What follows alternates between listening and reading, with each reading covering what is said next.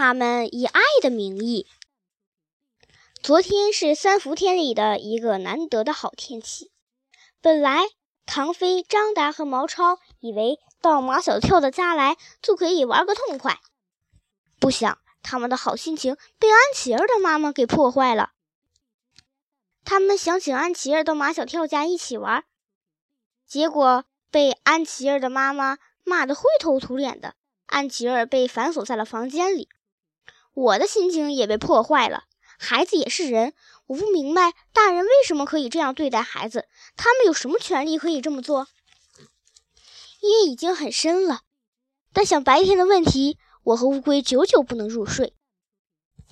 他们以爱的名义，这些大人常常以为一切都是为孩子好，理直气壮的不尊重孩子，去做伤害孩子的事情。我觉得安琪儿太可怜了。看起来比安琪儿聪明的杜真子也挺可怜的。用乌龟的话来说，他们的妈妈都是自以为是的女人。到了半夜，我躺在乌龟的背上，正迷迷糊糊想睡觉的时候，乌龟想让我从它的背上下来。为什么现在趴在你的背上我才能睡着？我想到安琪儿的家里去。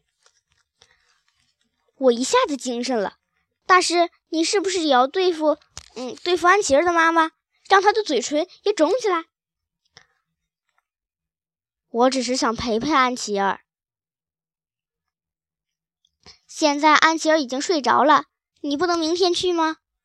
穿墙而过这功夫，只有半夜里才能用。我跟你一块儿去吧。可是，可是，不知道你在我背上能不能过去。试试吗？乌龟不犹豫，它决定试一试，驮着我朝门口爬去。虽然他没去过安琪儿的家，但我不担心他会走错路，因为安琪儿的孩子味儿也很浓。乌龟肯定能闻到这股孩子味儿，顺利到达安琪儿的身边。注意，我要穿墙而过了。我感觉到乌龟运了一口气，眼前猛地一黑，接下来。什么都不知道了。